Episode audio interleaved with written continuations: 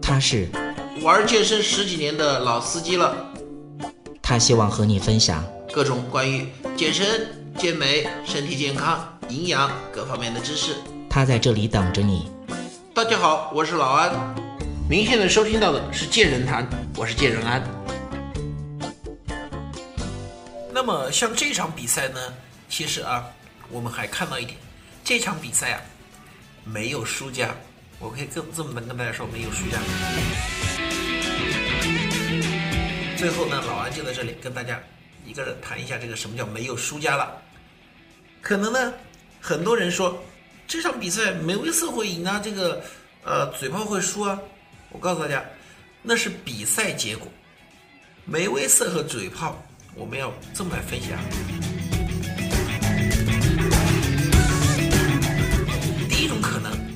就是说，嘴炮突然发狠把梅威瑟给 KO 了，这种可能有没有呢？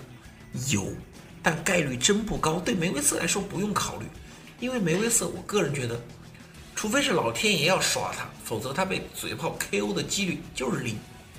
好，那么这个我们就可以不不考虑。这场比赛其实我觉得结果就是梅威瑟他以点数胜嘴炮，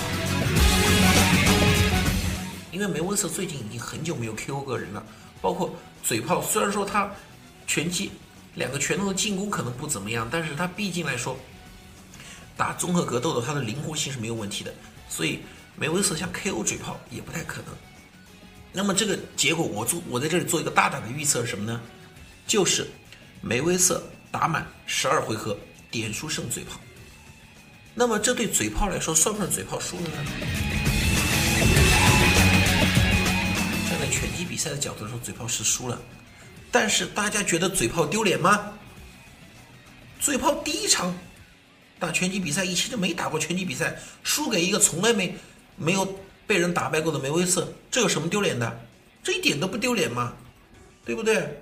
嘴炮输得起，这无所谓。所以说怎么样？梅威瑟是赢得起，嘴炮输得起，而且两个人都可以拿到相当有价值的。一部分金钱，何乐不为？何乐而不为？那么，所以这个事情最终的看点在于什么呢？我觉得不是结果，而是他们两个打的过程当中的精彩。因为结果基本上我们可以可以算得很准，就是看他们打斗过程的精彩。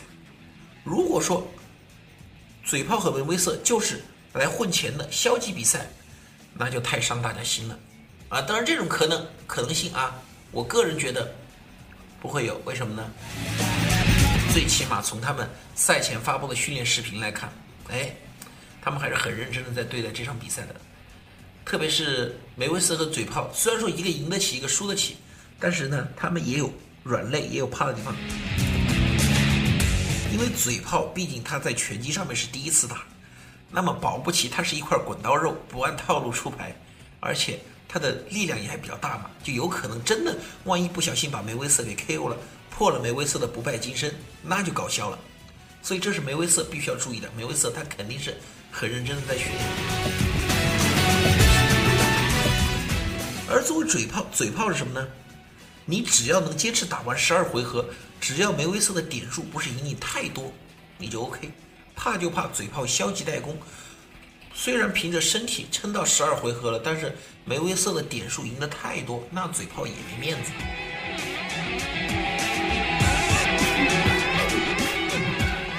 基于这两点，我觉得这场比赛还是会非常精彩的呈现给大家。当然了，你如果想看 MMA 的那种降服，肯定是不可能了，因为不能用 MMA 的规则。你如果想靠泰森式的 KO，那也不可能了，因为梅威瑟嘛。他本来就是海盗式的打法，他的 KO 率远不及泰森。这次呢，我觉得这场比赛的看点在于什么呢？跨界，现在讲究穿衣服也叫混搭嘛。那么拳击、搏击也是如此。哎，这次拳击对 MMA 来了一次一次非常精彩的跨界，我相信两个人的卖力表演会给我们带来非常好的效果。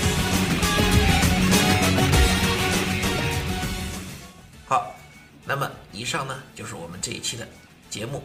关于嘴炮和梅威瑟他们的比赛，在他们比赛完了之后，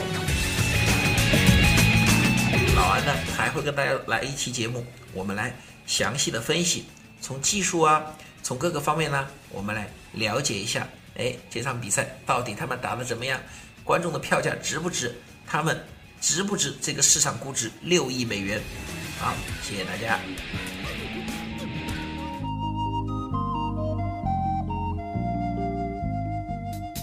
如果您喜欢我们的节目，也非常乐意与我们交流互动，请您直接微信搜索 “龙易健身酷站”即可进行互动。此外，在今日头条、天天快讯、百度百家等自媒体，您也可以同步搜索 “健人谈”，收看最新最快的资讯。健人谈音频节目每周六二十一点在蜻蜓 FM、喜马拉雅准时上线，欢迎您的期待与关注。